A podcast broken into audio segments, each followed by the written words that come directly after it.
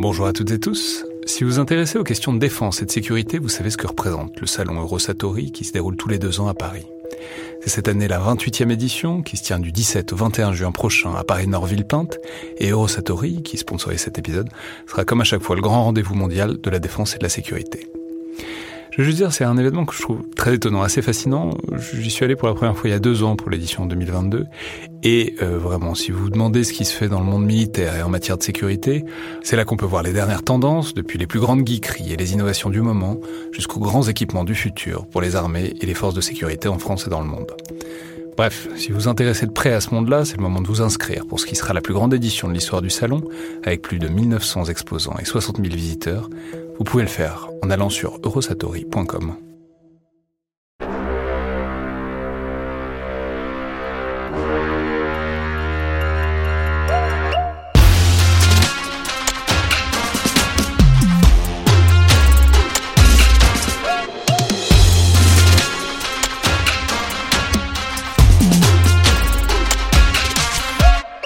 Bonjour à toutes et tous et bienvenue dans le Collimateur, le podcast de l'Institut de recherche stratégique de l'école militaire, l'IRSEM, consacré aux questions de défense et aux conflits armés.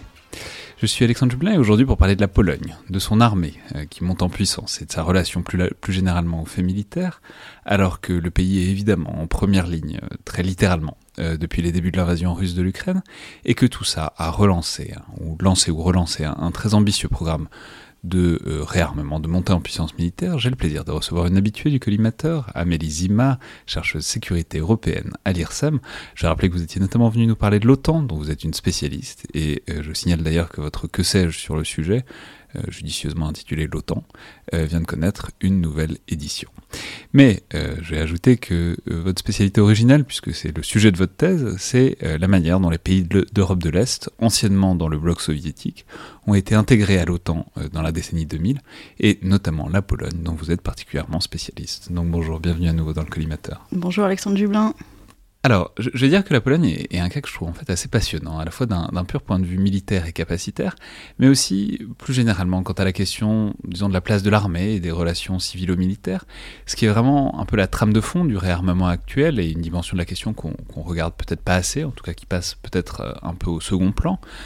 C'est-à-dire que, voilà, il y a évidemment les chiffres qui sont très impressionnants, tant ceux euh, de l'aide militaire que la Pologne a fournie à l'Ukraine depuis le début de la guerre, plusieurs dizaines, voire plusieurs centaines de chars par exemple, mais pas seulement, euh, que ceux du recomplètement et même bien au-delà euh, de leur stock, puisque on peut signaler qu'ils ont certes commandé donc 250 chars pour remplacer les T-72 qu'ils ont envoyés aux Ukrainiens, mais ils ont aussi commandé 1000 euh, chars K2 à la Corée du Sud, avec en plus des pièces d'artillerie, des F-35 et toutes sortes de choses encore. Mais euh, derrière, il y a toute une question qui est plus vaste et qui est hyper intéressante de la relation de la Pologne à son armée, mais aussi euh, de sa place dans l'OTAN, parce que évidemment ils sont très investis dans l'Alliance Atlantique, euh, disons ça comme ça, et des gros demandeurs de cette garantie de sécurité-là, notamment américaine. Mais on peut dire tout de suite que ça n'a pas toujours été facile, notamment en raison disons, du pouvoir politique euh, actuel en Pologne, et en particulier des purges massives dans l'armée depuis bientôt une décennie maintenant, ce qui a euh, évidemment posé plein de questions à l'échelle euh, otanienne sur lesquelles on va revenir.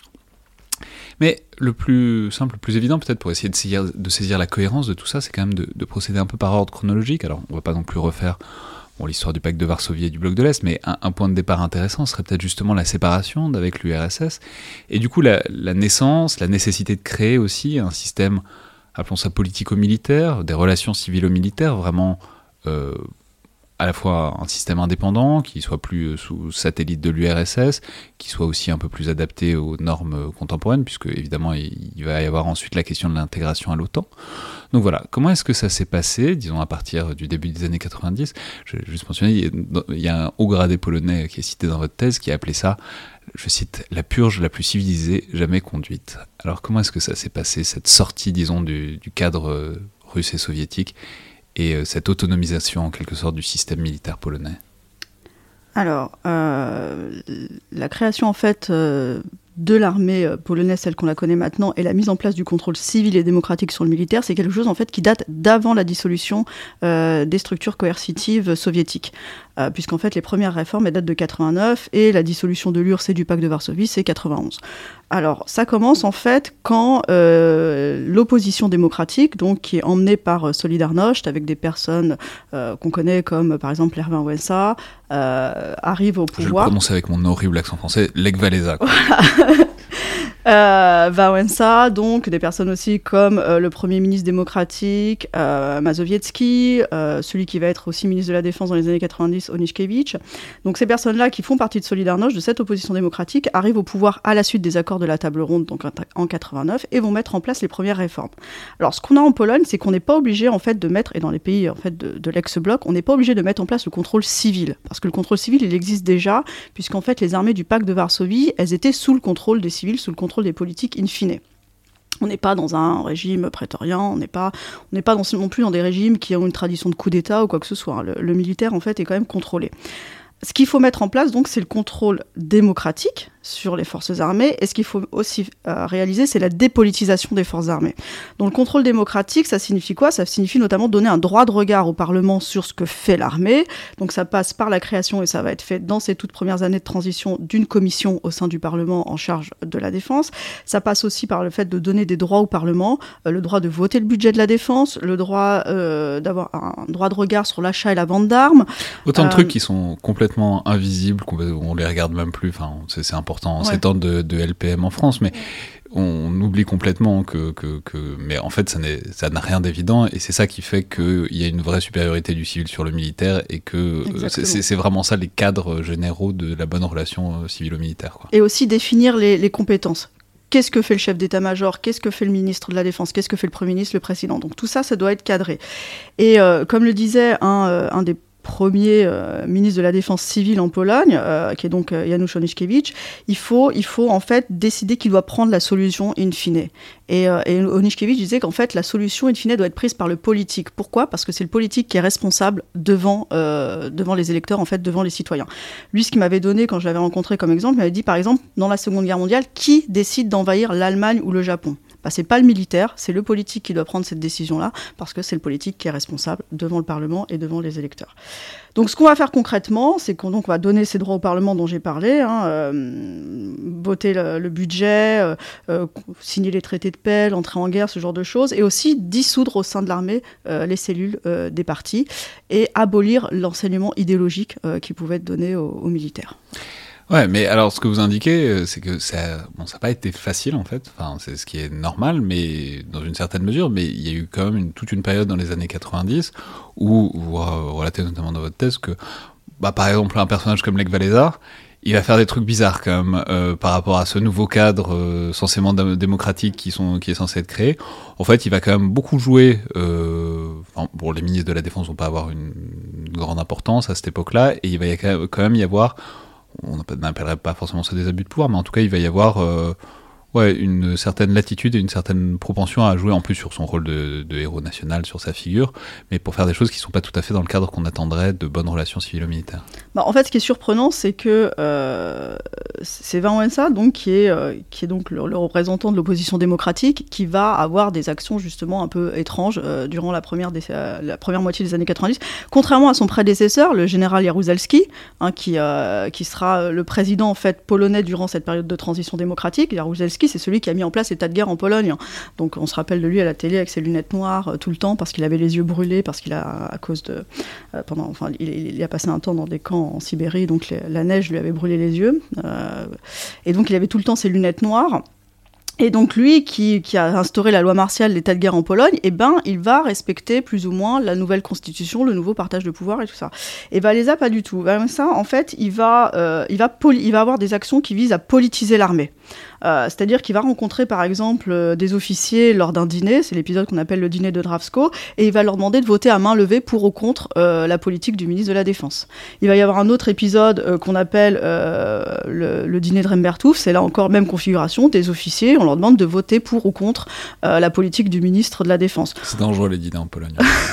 voilà. Le ministre de la Défense, c'est pas. Faut pas voilà, faut pas dire. Le ministre de la Défense n'était évidemment pas présent, mais, euh, la non, mais le, problème, c'est que du coup, ça a des vraies conséquences. C'est pas juste un, vote à main levée. Après, ah après, il vire le ministre de la Défense. Et, euh, pendant la campagne présidentielle de 95, on va encore aller plus loin, c'est-à-dire qu'il y a un membre de l'état-major qui va organiser des meetings pour Vanessa dans les casernes, et il y a un amiral qui va menacer les soldats de ne pas payer leur solde euh, s'ils ne votent pas pour Vanessa à la présidentielle. Donc, on a une très forte politisation. Ça tient aussi à quoi? Ça tient aussi au fait qu'on n'a pas changé à ce moment-là la constitution en Pologne. On a la constitution communiste qui date de 1952 et là on est sous le régime de ce qu'on appelle la petite constitution euh, qui date de 92. On a juste modifié à la marge en fait la constitution communiste et il y a ce qu'on appelle les ministres présidentiels. Ministre présidentiel, c'est défense, affaires étrangères, intérieures. Pourquoi on a ces ministres présidentiels Parce qu'il y a eu un partage du pouvoir, donc à la suite des accords de la table ronde. Donc le président, c'est Jaruzelski, c'est un communiste. Et en fait, les communistes voulaient avoir la main sur euh, des ministères clés au cas où il faudrait reprendre en main très rapidement les choses, parce que voilà, finalement, l'expérience démocratique n'aurait pas trop plu.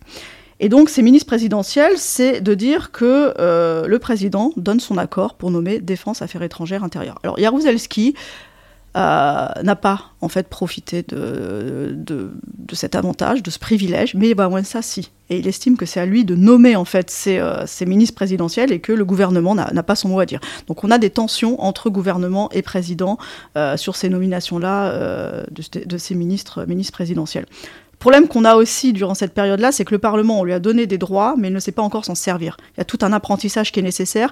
Et en fait, ce qui est nécessaire aussi, c'est l'émergence d'une expertise civile euh, sur, les questions, euh, sur les questions militaires, en fait. Et ça, on va avoir progressivement l'émergence d'une euh, expertise civile. Ça va être justement ce ministre de la Défense, Oniszkiewicz, qui va être à plusieurs reprises ministre de la Défense. Ça va être aussi Bronisław Komorowski, qui va être ministre de la Défense, président de la Commission de défense à l'Assemblée nationale, et qui va finir président de la République dans les années 2010. Donc, mais voilà, cette expertise met du temps à se mettre en, place et en fait elle va être mise en place aussi parce que euh, dans les facs, on va avoir aussi des programmes euh, euh, d'enseignement aussi sur les questions militaires qui vont permettre de développer cette expertise civile. Alors ça, c'est l'apprentissage un peu difficile et douloureux de, ces relations civiles-militaires. On, on, en parle et on reviendra dessus parce que évidemment ça place un peu le décor aussi pour tout ce qui va se passer à partir de 2015 euh, et des, disons c'est des relations mouvementées mais dans un autre sens. Mais euh, simplement, on peut peut-être aussi placer le tableau euh, plus capacitaire, c'est-à-dire bah voilà la décennie 90, on sait que pour beaucoup de monde c'est une période de déflation des effectifs. L'armée polonaise était une armée très importante. on peut rappeler, la Pologne est un très grand pays et c'était un pays tout à fait clé euh, du pacte de Varsovie. Donc, comment est-ce que eux, euh, disons d'un point de vue militaire de, l'institution, ils prennent le coup de euh, la dissolution du pacte et ben, de la difficulté peut-être à retrouver une identité sécuritaire tout de suite, quoi? Alors, avec la dissolution du pacte aussi, ce qu'il faudrait rajouter, c'est qu'on a, on a aussi des, les, services qui, qui, commencent aussi à être purgés. Euh, j'aimerais quand même revenir là-dessus aussi un petit peu. Euh, c'est-à-dire qu'on purge l'état-major, on purge les services de renseignement, on démantèle le renseignement militaire. Donc il y a déjà tout ça qui se met en œuvre très rapidement au début des années 90. et on estime qu'environ deux tiers des agents des services sont, sont purgés. tout ce qui est service de renseignement. On purge aussi une centaine de généraux. Apparemment, ça c'est bien fait puisqu'ils appellent ça la purge la, la plus purge la plus civilisée. et une centaine de généraux aussi.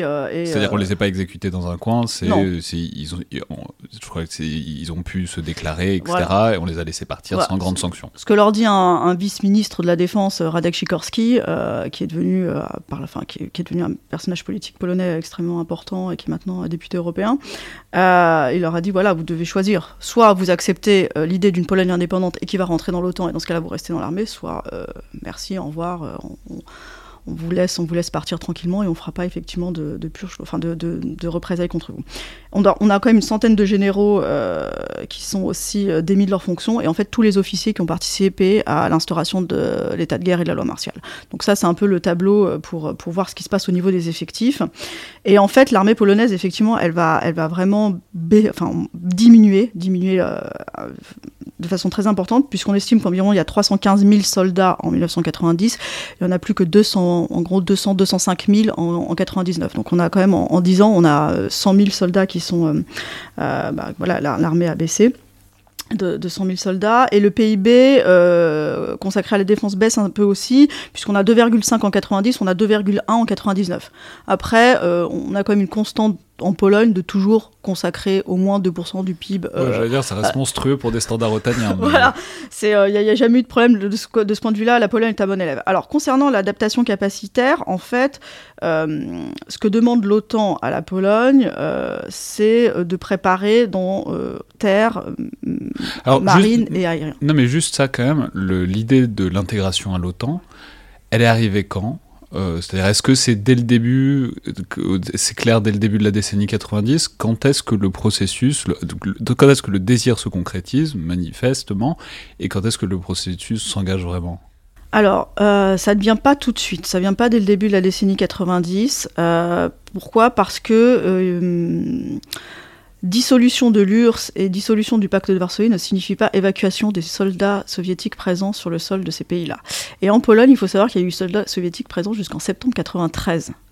Euh, disons que le gros des unités est parti fin 92, mais il y a des unités qui sont restées jusqu'en 93 parce que c'était des unités qui supervisaient le passage des troupes présentes en ex-RDA, donc euh, Allemagne réunifiée, et qui devaient revenir euh, vers l'Union, enfin vers la Russie.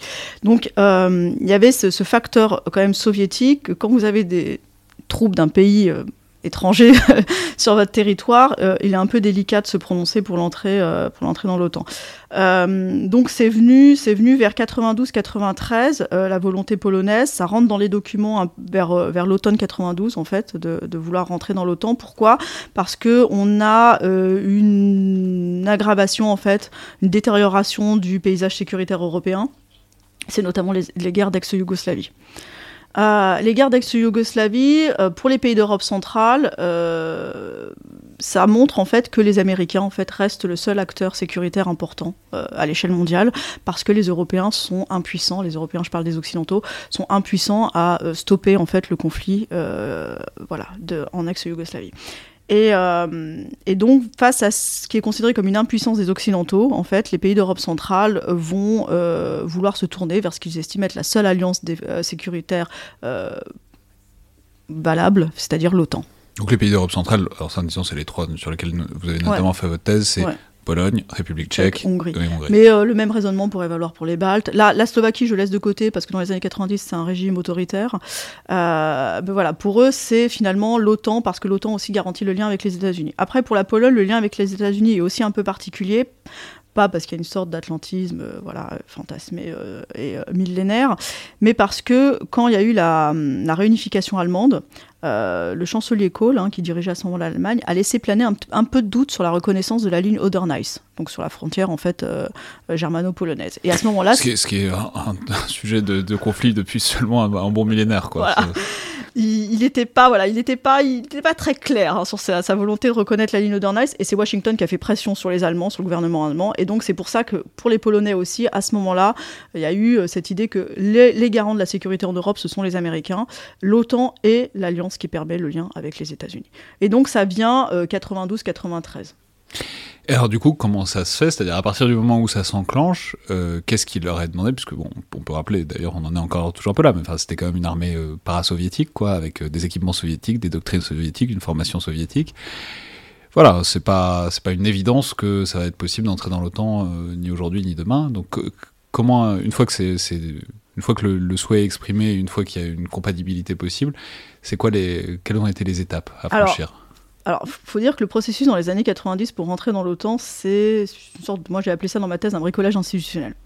Pourquoi? Parce que euh, durant la guerre froide, en fait, pour entrer dans l'OTAN, c'était des négociations, euh, voilà, à porte derrière des portes fermées entre euh, les membres de l'OTAN. Il n'y avait pas vraiment de stratégie de préadhésion, de programme de préadhésion, de voilà, de, préparation vraiment extrêmement cadrée pour rentrer. Et dans les années 90, l'OTAN, en fait, essaye de, de réinventer son processus d'élargissement en se disant qu'elle doit renouer avec ses idéaux fondateurs et donc les valeurs libérales, démocratiques et tout ça qu'elle n'avait jamais vraiment trop respecté. Hein. Le Portugal de Salazar est un membre fondateur, on peut parler de la Grèce des colonels, on peut parler de la Turquie, enfin voilà, bon bref.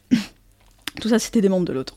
Euh, c'est toujours bien de rappeler des principes même quand ils ne sont pas respectés. Voilà, le, seul cas en fait où ils n'ont pas réussi à faire rentrer un, pays autoritaire, c'est l'Espagne. Parce que là, il y a vraiment eu trop d'opposition euh, au sein de l'OTAN, et euh, en fait, l'Espagne était considérée comme un régime vraiment fasciste, à l'instar d'Hitler ou Mussolini, et que donc si l'Espagne de Franco rentrait dans l'OTAN, elle pervertirait fondamentalement l'alliance. Mais bon, le Portugal de Salazar, par exemple, déjà, ça posait moins de problèmes. Euh, donc, donc, renouer avec ses idéaux fondateurs et réinventer un processus d'élargissement. Et donc là, en 95, 1995, l'OTAN sort un document qui s'appelle l'étude sur l'élargissement de l'OTAN, où elle énonce un peu tout ce qu'un pays doit faire s'il veut, de façon générale, tout ce qu'un pays doit faire s'il veut rentrer dans l'Alliance. Donc voilà, respect des valeurs libérales et démocratiques de l'état de droit, euh, respect de la charte de l'ONU, ce genre de choses, être interopérable. Euh, voilà, bon, il y, a beaucoup de choses, mais euh, alors concernant les pays d'Europe centrale, donc la Pologne, on considère que son armée de terre, par exemple, est une armée de terre tout à fait correcte et efficace, efficiente, et qu'il n'y a pas vraiment besoin de la moderniser. Euh, ce qui est demandé, c'est de euh, changer tout ce qui est système de communication, par exemple, dans l'armée de terre, mais en soi, les T-72, on peut les garder. Et la Pologne va moderniser ces T-72 et ça va devenir ce qu'on appelle des PT-91.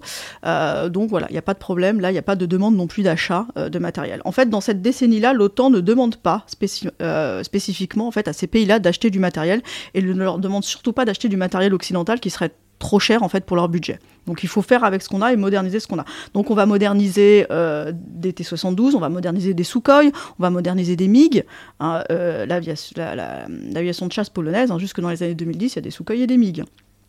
Euh, ce qu'on va leur demander par contre de faire aussi, c'est de savoir dans quoi ils veulent se spécialiser. Il y a un général de l'OTAN, quand il va faire ses visites de, de contrôle, il va demander, il va leur dire en fait, vous devez savoir si vous voulez jouer au golf ou au hockey. Pourquoi? Parce qu'on sait que, euh, en gros, il n'y a que trois pays qui sont capables d'avoir euh, un équipement euh, correct dans tous les domaines. On estime que c'est la France, les États-Unis et la Grande-Bretagne à cette époque-là. Et on ne demande pas du tout. Peut-être pas dans, ce, dans cet ordre-là. voilà, mais à cette époque-là, en fait, c'est ces trois pays. Et, on est, et en fait, que, selon l'OTAN, il y a déjà trois classes en fait euh, d'alliés selon les, niveaux d'équipement. Et donc en fait les pays d'Europe centrale eh ben euh, voilà on sait qu'ils seront pas dans le club euh, dans la dans le premier niveau ce club des trois et qu'ils seront peut-être dans le club à la troisième place ou à la quatrième place pour la République la République tchèque et la Hongrie. Alors la Pologne donc on lui demande ça. On lui demande de de préparer aussi des bases pour pouvoir voilà accueillir éventuellement des équipements otaniens des exercices otaniens ce genre de choses. Et ce qu'il faut adapter aussi, c'est tout le corpus législatif. Euh, parce qu'il faut l'adapter à l'envoi de troupes, au passage de troupes, à la tenue d'exercices multinationaux sur le territoire. Donc il y a tout un travail aussi euh, qui est fait comme ça. Ce que va demander l'OTAN aussi, mais dans le cas de la Pologne, ça pose absolument aucun problème, c'est euh, d'avoir une population qui, qui est favorable à l'adhésion ça va être, dans le cas des deux autres pays, c'est un, peu plus délicat, notamment République tchèque. Dans le cas de la Pologne, l'adhésion n'a jamais posé problème à la population. En fait, l'OTAN estime qu'il faut quand même y avoir une sorte euh, d'engouement populaire pour cette adhésion à l'OTAN et que ça serait très délicat euh, de faire adhérer à un pays où il y aurait par exemple que 20 ou 30% de la population qui serait favorable à l'entrée dans l'OTAN. Et quand les, euh, équipes de l'OTAN, le secrétariat aux, aux, affaires politiques va rencontrer les décideurs dans ces pays-là, bien, ils demandent toujours avoir des sondages. Où en est l'opinion publique Quels sont les sondages que vous pouvez nous fournir et tout ça. Après, à ce moment-là, on n'a pas non plus une supervision extrêmement précise on a des domaines de discussion, euh, l'interopérabilité, la création de plans civils de défense, l'opinion publique, le budget et, euh, la législation. Mais en fait, le, programme qui vraiment supervise de façon extrêmement étroite l'adhésion à l'OTAN, il est créé après. Il est créé en 99, c'est le plan d'action pour l'adhésion. Et c'est en fait l'expérience de cet élargissement-là, qui est un peu un bricolage institutionnel, qui va donner naissance au plan d'action pour l'adhésion, qui depuis régit, toutes les adhésions de l'OTAN et qui est un programme beaucoup plus strict avec des feedbacks annuels, des évaluations, ce genre de voilà. Mais là, on n'est pas du tout encore dans ce, euh, dans ce, dans ce contexte-là.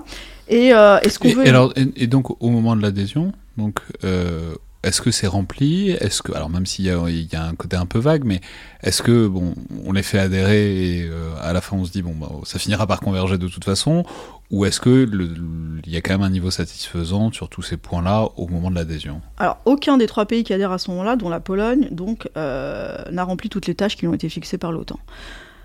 Alors, euh, ce qu'on se dit, c'est que de toute façon, euh, ils vont quand même avoir des domaines de spécialisation. À ce moment-là, c'est en 99. 99. aucun, aucun des trois pays, en fait, n'a rempli toutes les tâches qui ont été euh, demandées par l'OTAN. ce qu'on ce qu'on se dit au sein de l'OTAN, c'est que le processus a trop duré. bon, trop duré, ça. Voilà, c'est une évaluation euh, subjective et politique. On se dit que le, le processus a trop duré, qu'il faut les faire rentrer quand même, euh, et que de toute façon il y aura une convergence à terme, qu'aucun des pays ne sera vraiment un freerider parce qu'ils auront tous quand même des domaines de compétences.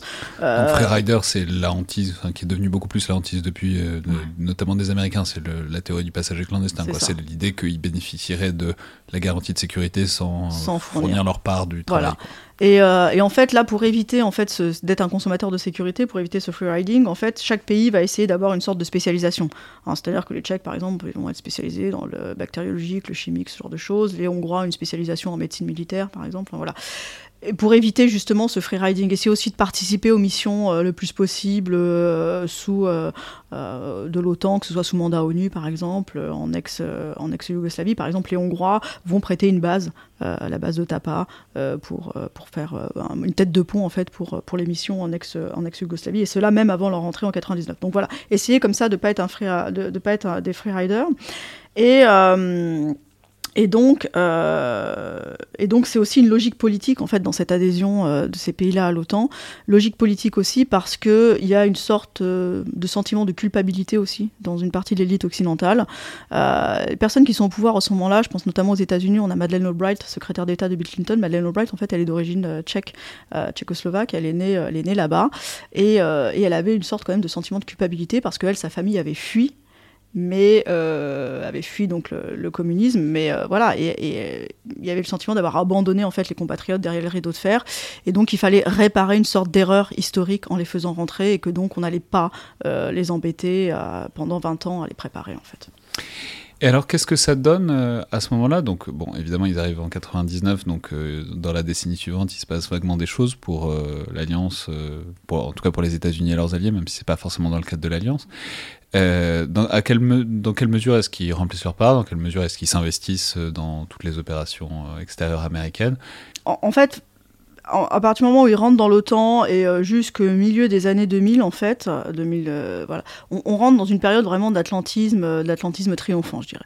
Euh, Atlantisme triomphant, euh, qui se voit déjà dans les achats de matériel, puisque c'est le moment où euh, justement les, ex-communistes au pouvoir, hein, le président Kwasniewski, achètent des F-16. donc au début, on en achète 16 et ça va monter jusqu'à 48. ils achètent des F-16 et ils préfèrent ça au Gripen suédois et au Mirage français. C'est le, le, moment aussi où, où les Polonais vont aller en Irak et euh, en Irak, ils vont occuper un rôle extrêmement important puisqu'ils vont en fait commander toute la zone de Babylone. Ils vont avoir sous leur commandement une quinzaine de pays, euh, un contingent de 9500 soldats, dont 2300 euh, Polonais. donc, ils vont rester en, mission vraiment opérationnelle sur le terrain de 2003 à 2008 en Irak. Après, ça va être une mission beaucoup plus légère, une mission de formation. Et alors, il faut savoir que cet engagement en Irak, il n'est pas toujours extrêmement bien compris de la part de la population. Euh, déjà, ça coûte cher. La première année d'engagement en Irak, c'est 200 millions de dollars. Donc là, euh, voilà, concrètement, pourquoi? Pourquoi on fait ça? Il y a peut-être d'autres problèmes plus importants au niveau économique, social. Hein. La Pologne est quand même aussi un pays qui doit se reconstruire. Euh, on parle que de l'armée, mais qui doit reconstruire son économie, qui doit reconstruire tout son système social, sanitaire. Enfin, beaucoup de choses en fait doivent être faites. Et donc, c'est jugé comme un investissement qui n'est pas extrêmement euh, euh, intéressant. Et puis, euh, en fait, la Pologne va aussi vite déchanter. Et, et, cet atlantisme, justement, va quand même un peu, se, voilà, un peu diminuer être nuancé parce que en allant en Irak aussi, il y avait l'espoir que la Pologne participerait à la reconstruction du pays et qu'il y aura des contrats pour les entreprises polonaises. Il s'avère que il y en aura quasiment pas, il y en aura trop peu en tout cas. Et, euh, donc ça va, euh, ça, va entraîner en fait un changement quand même dans la politique, euh, dans la politique étrangère et de sécurité, avec un basculement un peu plus important vers l'Union européenne. Et ça, ça va être notamment le cas sous la président, sous le mandat de, Donald Tusk, hein, quand il est élu Premier ministre en 2007. On va avoir ce basculement à la fois plus vers l'Union européenne et aussi un changement de la façon de considérer l'armée, puisqu'on va basculer vers une armée de professionnels. Bah, ce que j'allais dire, c'est il faut peut-être dire un mot de cette relation justement entre euh, la population et son armée, parce qu'on mesure c'est pas forcément évident. Alors il y a un long passé euh, militaire pour la Pologne, mais qui est pas forcément voilà, qu'il y, a des épisodes plus ou moins euh, victorieux, disons, au fil de la longue histoire polonaise, plus rien qu'à l'échelle du XXe siècle, quoi. Il c'est compliqué, pris entre l'Allemagne, l'URSS Euh, voilà, une armée qui était aussi un des bras armés de, l'URSS, et puis ensuite, euh, avec la chute euh, du bloc soviétique, évidemment, ça change, mais on mesure qu'il y a une, image de l'armée à reconfigurer, et une relation, en tout cas, de la population à son armée à réinventer un peu à partir de la décennie 90, quoi. Alors, en fait, l'armée L'armée, même si euh, son histoire n'est pas constituée uniquement d'épisodes glorieux, hein, on va dire ça comme ça, euh, est, quand même une institution qui est extrêmement populaire et prestigieuse. Hein. Il y a des enquêtes d'opinion qui sont faites régulièrement depuis le début des années 90, et en fait, parmi toutes les institutions, quand on compare gouvernement, parlement ou police et armée, l'armée, il y a toujours environ 70% d'opinion favorable, euh, alors que par exemple le parlement et la police, on est plutôt aux alentours de 50%. Donc c'est une institution qui est respectée, qui est valorisée, et, euh, et, ça peut surprendre justement parce que euh, c'est quand même une, armée qui a participé justement pendant la période soviétique à des épisodes assez sombres de répression, 56, 70, l'état de guerre. Donc euh, voilà, 56, 70, c'est euh, les révoltes populaires qui sont écrasées. Mais c'est aussi une armée qui a construit une image positive dans des moments en fait héroïques. Moment héroïque, par exemple, c'est le miracle de la Vistule. Hein, c'est quand les troupes euh, polonaises en fait arrêtent euh, l'armée rouge dans au début des années 20 1920, euh, l'armée rouge sinon qui, euh, qui, justement avait pour projet de déferler sur toute l'Europe pour instaurer partout des régimes, euh, communistes. Donc là, le miracle de la Vistule, c'est voilà, la Pologne a s'est dressée et a empêché finalement cette, cette bolchevisation de, de l'Europe. Donc ça, c'est quelque chose qui est très fort dans la, dans la mystique autour de l'armée. Il y a des batailles aussi de la Seconde Guerre mondiale, la bataille de Monte Cassino, quand, quand l'armée polonaise en fait participe au débarquement en Italie et participe à cette bataille de Monte Cassino. Il y a des chansons patriotiques autour de Monte Cassino notamment. Euh, et donc, euh, ce lien en fait assez profond entre l'armée. Plus de chansons probablement sur la deuxième partie de la Seconde Guerre mondiale que sur la première. Euh, ou, enfin, oui, sans, doute. Ouais. Après, la première partie de la Seconde Guerre, enfin voilà, 39, la campagne de, septembre, ils se sont pris en tenaille, ils ne le savaient pas en fait finalement. Donc, et puis l'armée était, était, très peu modernisée aussi, il faut le dire à ce moment-là. Euh, donc voilà. Mais euh, il y a un lien en fait assez fort qui s'est créé entre l'armée et la société. C'est un lien qui date en fait de la fin du XVIIIe siècle. Fin du XVIIIe siècle, c'est le moment où la Pologne disparaît de la carte en fait, et où on a une insurrection euh, à ce moment-là qui se met en place, menée par, un héros national qui s'appelle Kosciuszko. Et Kosciuszko en fait, il promet une réforme agraire à tous les paysans qui s'engageraient dans l'armée, dans son armée, pour sauver justement l'indépendance de la Pologne. Et donc c'est à partir de moment-là qu'il y a un lien qui se crée entre l'armée et la société. Et euh, ce qu'il y a aussi, euh, c'est l'image aussi euh, dans, l'imaginaire, dans la mythologie autour de cette armée, l'image de celui qu'on appelle le Nachelny Woods, qui est en fait le, commandant suprême qui va venir sauver le pays en, cas de de crise majeure. Donc il y a eu Kosztuszko, il y a eu, il y a eu Pilsudski, donc euh, celui du euh, le, le, général polonais qui a, qui a restauré l'indépendance de la Pologne à l'issue de la, Première Guerre mondiale et qui a permis le miracle de la Vistule et qui va ensuite devenir une sorte de dictateur dans les années voilà 25-35. Euh, donc voilà, il y a cette image-là euh, de, de, ce, de ce commandant suprême euh, qui va... Et d'ailleurs, le général Jaruzelski, quand il instaure l'état de guerre et la, et la loi martiale, il veut se placer dans cette logique-là du commandant qui va sauver le pays. Alors là, lui, prétend sauver le pays de quoi? D'une invasion euh, euh, de l'armée euh, de l'armée rouge, en fait, à ce moment-là, des troupes du pacte de Varsovie. Et en fait, pour il y a un grand historien britannique qui travaille sur la Pologne, qui s'appelle Norman Davis, et qui dit qu'en fait, il faut faire la distinction entre l'armée en tant qu'institution armée en tant qu'institution qui a pu donc être euh, au service de l'URSS, qui a pu connaître des grandes défaites, ce genre de choses, et le soldat en fait qui, par son héroïsme, qui par une sorte de bravoure individuelle, en fait, va racheter euh, la défaite de l'armée et va permettre en fait la, gloire d'une certaine façon euh, du pays. Et, et, donc, il y a des études aussi sociologiques qui sont menées sur, par exemple, l'entrée dans les académies militaires, ce genre de choses. Et il y avait des études qui montraient que pour une place dans une académie militaire, par exemple, il y avait au moins 15 candidats. Donc 15 candidats par place, ça montre quand même que ça reste une, une, carrière qui est considérée comme prestigieuse. Euh, pourquoi aussi? Parce que emploi stable, salaire correct, euh, et euh, ce qui permet d'obtenir une qualification, des avantages sociaux, ce genre de choses. et donc en fait, c'est une carrière qui reste extrêmement intéressante, la carrière des armes, notamment pour beaucoup de jeunes, sauf pour les personnes qui sont vraiment extrêmement diplômées, là, il n'y a, a, pas vraiment d'intérêt. Mais sinon, voilà, c'est une carrière aussi qui reste, qui reste donc intéressante. Et alors, quel type d'armée c'est? Parce qu'on sait que les armées du pacte de Varsovie, c'était quand même des armées assez massives qui reposaient essentiellement sur la conscription. On mesure qu'avec la convergence vers l'OTAN, c'est plutôt vers des armées professionnelles euh. Alors, comment est-ce que ça se fait, ce, passage? Dans, quelle mesure et sous quelle, sous quelle modalité quoi? Alors, le passage à une armée professionnelle va se faire en fait sous le mandat donc de Donald Tusk. Euh, c'est Donald Tusk en fait qui a comme promesse électorale d'abolir le service militaire, qui était un service militaire de 9 mois. Euh, au début des années 90, c'était 24 mois. Donc il avait été réduit à 9 mois parce que euh, les appelés trouvaient que c'était beaucoup trop long.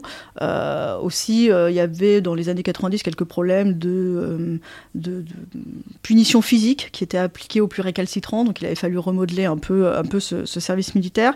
Et donc, soviétique. Voilà. Et ce qu'il fallait faire aussi, c'était pour rentrer dans le modèle OTAN, avoir beaucoup plus de sous-officiers, puisque les armées soviétiques avaient beaucoup de, de soldats du rang et beaucoup d'officiers supérieurs, très peu de sous-off. Donc là, il fallait créer aussi un corps de sous-off. Euh, et donc, euh, avec les années tous, qu'on abolit ce service militaire. Pourquoi? Parce qu'on a besoin de créer une armée moderne, euh, une armée de spécialistes qui est capable de manier en fait des équipements technologiques. Et donc, on estime que ça, c'est plus une armée voilà, avec des conscrits qui peut permettre ce genre de choses.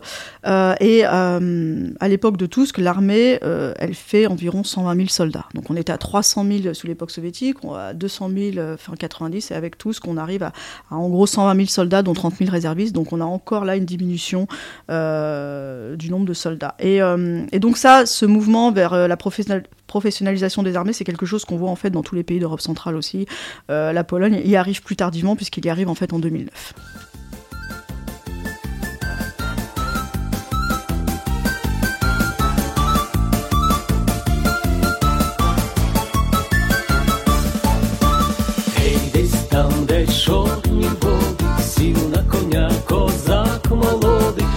ще молода дівчина, їде козак з України. Гей, гей, гей, соколи.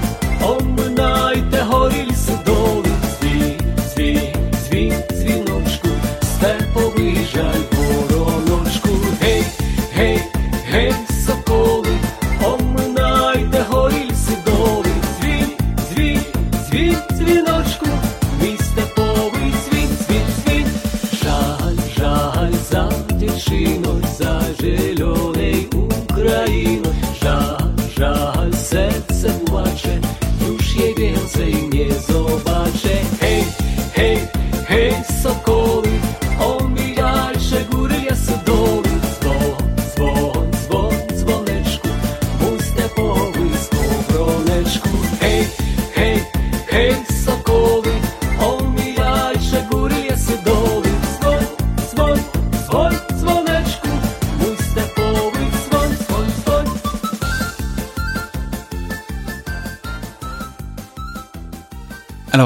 Ensuite, il y a évidemment, donc là, on a en quelque sorte la lente décrue et puis la, mutation euh, de l'armée polonaise, mais voilà, le chapitre dans lequel on est aujourd'hui, c'est pas un chapitre qui commence avec euh, l'invasion de l'Ukraine, c'est un chapitre qui commence un peu plus loin pour euh, bien en saisir les tenants et les aboutissants.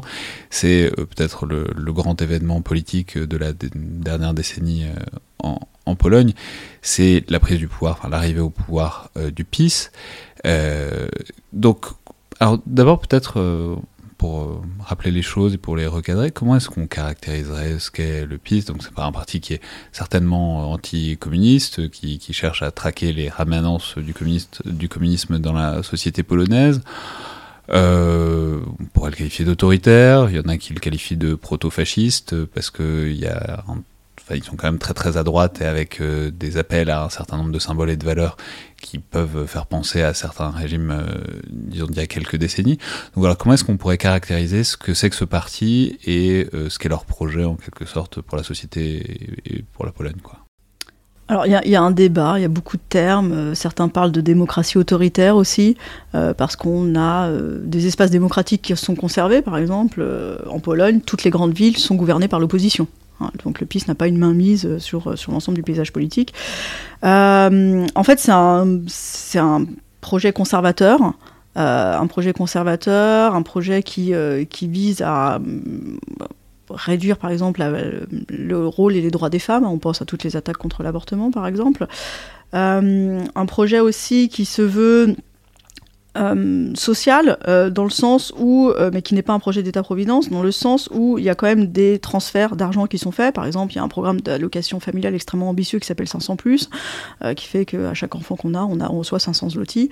donc voilà, vous avez deux enfants, ça fait 1000. Enfin voilà, donc ça fait c'est un programme quand même d'allocation familiale qui est extrêmement ambitieux, mais qui vise à enrayer en fait la baisse de la natalité qui est catastrophique en Pologne. donc on a on a comme ça des éléments sociaux. On a aussi des éléments extrêmement importants de politique historique.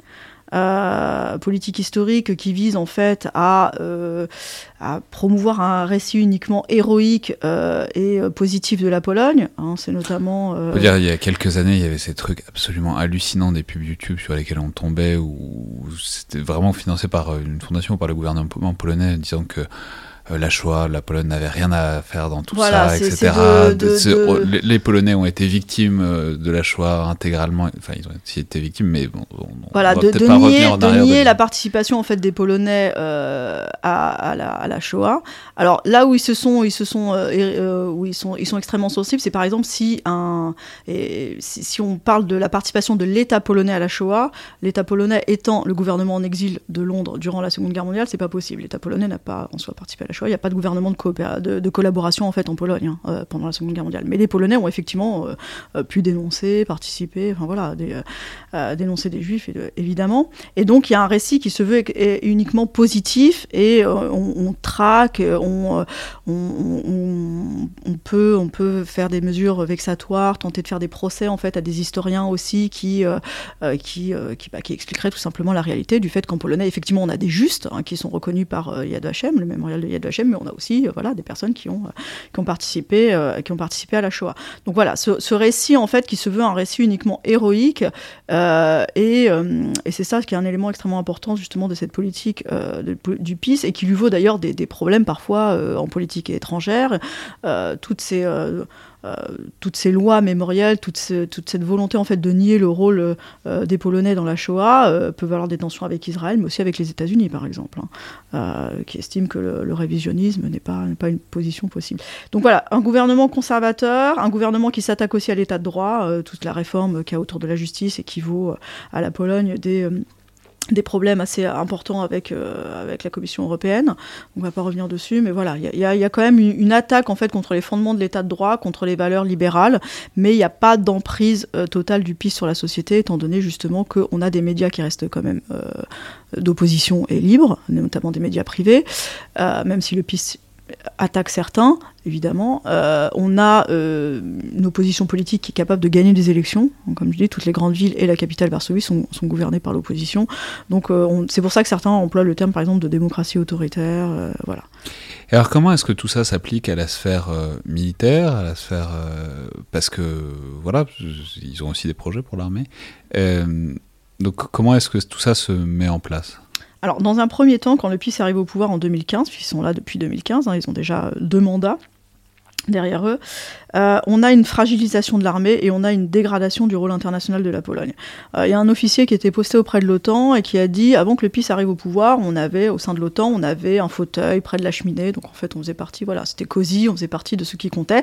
Et maintenant que le PIS arrive au pouvoir, on est quelque part debout près de la porte, euh, voilà, donc là, pour pour un peu donner une image sur la dégradation de cette situation de la Pologne. Alors en fait, pourquoi, euh, pourquoi on a une, dégradation de l'image de la Pologne euh, En fait, euh, il y, a beaucoup de tensions qui vont être qui vont apparaître dès l'arrivée du PIS au pouvoir. Pourquoi? Parce que déjà, on a des retards dans la modernisation de l'armée. Euh, l'armée polonaise, euh, dans les années 2010, en fait, euh, des investissements devraient être faits dans l'aviation, dans la marine. La marine, c'est un sous-investissement chronique, en fait, et ça, perdure. Sous-investissement chronique dans la marine, mais aussi dans l'aviation et tout ça. Et on a des retards dans cette politique de modernisation. Euh, par exemple, euh, il y, euh, a du matériel qui devrait être livré, des léopards qui devaient être livrés depuis 2018, on en fait la commande qu'en 2019, voilà, voilà, ce genre de choses. la modernisation aussi de l'aviation qui, est retardée, on lance des appels d'offres, mais voilà, ça, met, du temps à débloquer des fonds. Donc le, gouvernement, en fait, ne de mentionner que la France a un souvenir de négociations autour des hélicoptères Caracal aussi. Voilà, alors les Caracal. C'est pas bien terminé. C'est pas bien terminé. Les Caracal, effectivement, dès, que le, dès que le PIS arrive au pouvoir, les Caracal avaient été aussi en fait par le, précédent gouvernement de Donald Tusk. Dès que le PIS arrive au pouvoir, il annule les Caracal et il préfère donc les Blackhawks. alors, les Blackhawks, l'avantage en fait pour la Pologne, c'est qu'ils sont fabriqués en Pologne.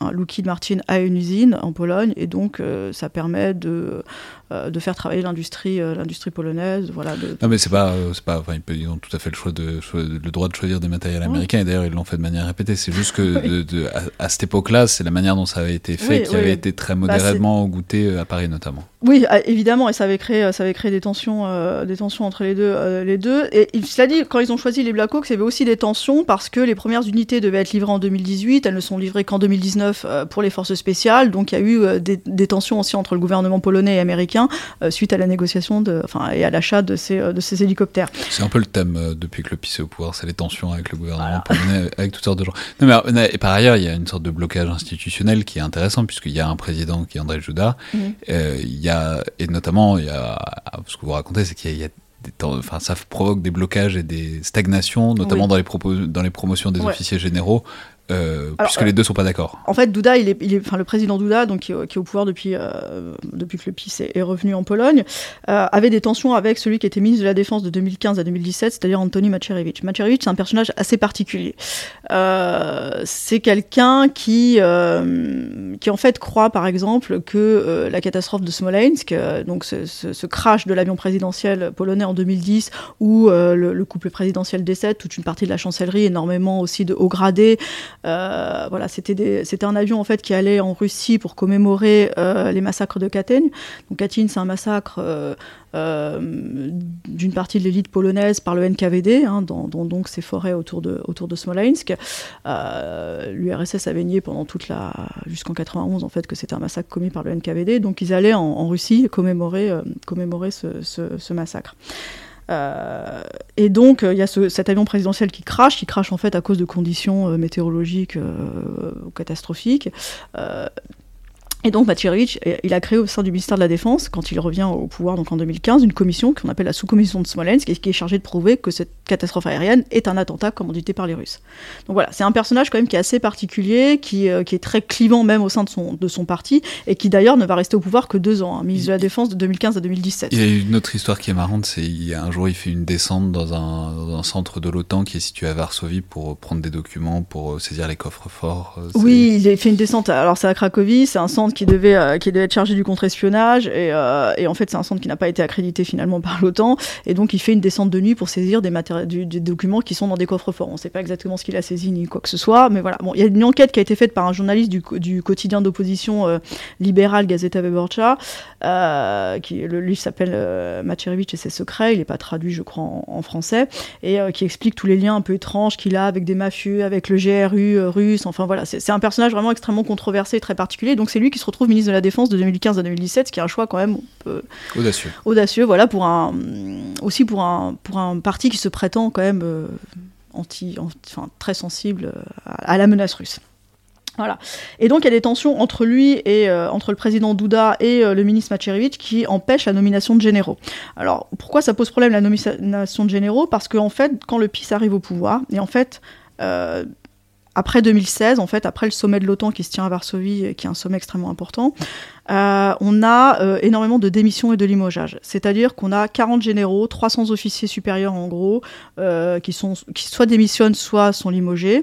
On a parmi eux le chef de l'état-major des armées, on a le chef de l'inspectorat des forces armées, on a le commandant des, le, le en fait, qui est celui qui commande les troupes polonaises en cas d'opération militaire. On a le chef des forces spéciales.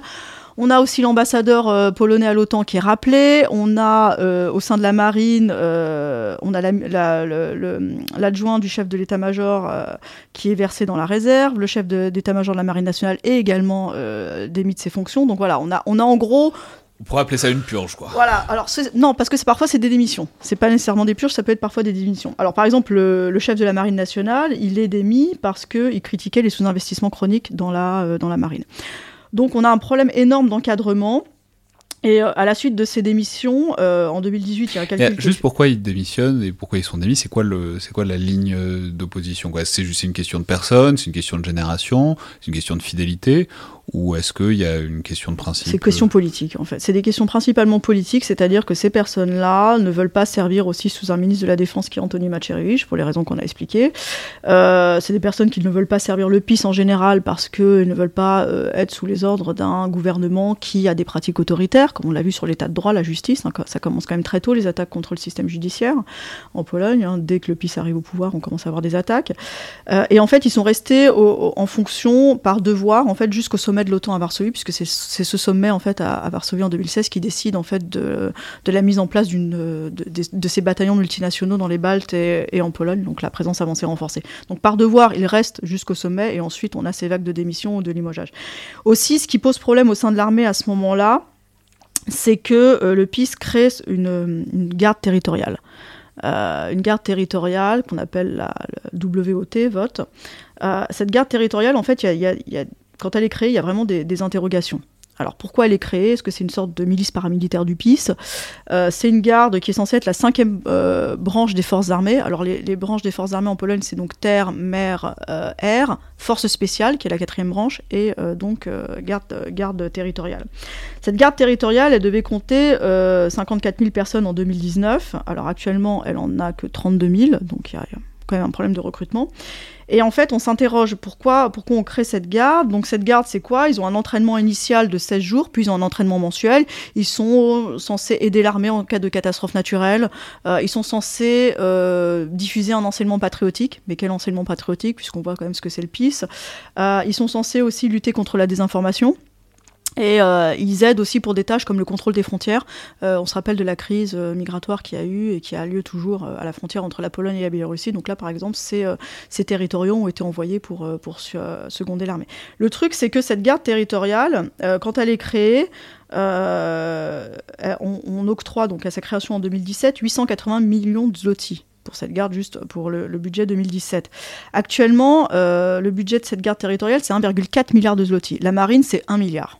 Donc la garde territoriale, en fait, reçoit plus d'argent que la marine, alors que la marine est toujours en sous-investissement chronique en Pologne. Donc ça aussi, ça crée des tensions, en fait. C'est déjà pourquoi on crée cette, garde, à quoi ça sert concrètement? Est-ce que c'est euh, voilà, une, milice paramilitaire alors du PIS, que, à quoi ça sert concrètement? Et en plus, pourquoi autant d'argent euh, en temps d'argent? Donc 1,4 milliard pour cette garde, 1 milliard pour la marine, 600 millions pour les forces spéciales. Euh, donc il y a quand même une interrogation là-dessus, et certains estiment que ces retards de modernisation, notamment qu'il y a eu dans l'armée, et qui, qui explique aussi ces retards de modernisation, qui explique aussi pourquoi euh, pourquoi on a ces démissions, eh bien, sont dus à la création en fait de cette garde, cette garde territoriale. Mais bon, ça c'est une idée qui paraissait peut-être un peu bizarre à l'époque. Elle apparaît peut-être un peu moins bizarre aujourd'hui, par exemple à la lumière de l'Ukraine et de la résilience qu'il y a eu, euh, notamment du fait de ces bataillons territoriaux qu'il y a eu partout sur le territoire ukrainien. Ce que je veux dire, c'est ça avait l'air d'une idée un peu loufoque probablement euh, à la fin de la décennie 2010. Aujourd'hui, euh, les Ukrainiens ont montré que bah, quand on est voisin de la Russie et qu'on a quelques inquiétudes, ça peut, c'est pas forcément une si mauvaise idée que ça.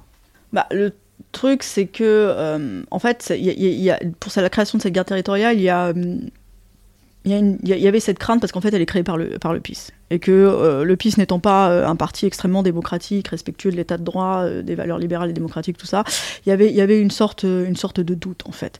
Et, et certains estimaient que voilà, l'armée de l'air volait encore avec des, des Sukhoi et des MiG à la fin des années 2010, est-ce qu'il aurait pas valu mieux consacrer voilà, entre 880 millions et 1,4 milliard de zloty que courte par an cette guerre territoriale à l'achat en fait de, nouveaux avions de chasse. Bon, ça va être fait, ça va être ces fameux F-35, ce qui, là, on va peut-être en parler, mais ça génère aussi des problèmes. Et, euh, donc tout ça, en fait, euh, euh, crée un contexte qui, fragilise en fait l'armée. Avec la démission aussi de toute, de toute cette élite militaire, ce qu'il y a, c'est que c'est du personnel qui a été formé dans les académies aussi des pays de l'OTAN. par exemple, les, officiers supérieurs polonais peuvent faire une partie de leur formation en Grande-Bretagne à Sanders, par exemple. Donc voilà, ces personnes-là démissionnent. C'est les personnes aussi qui ont été en Afghanistan, qui ont été en Irak, donc qui ont l'expérience de, de théâtre extérieur et qui ont l'expérience aussi de la coopération avec les autres pays membres de l'OTAN.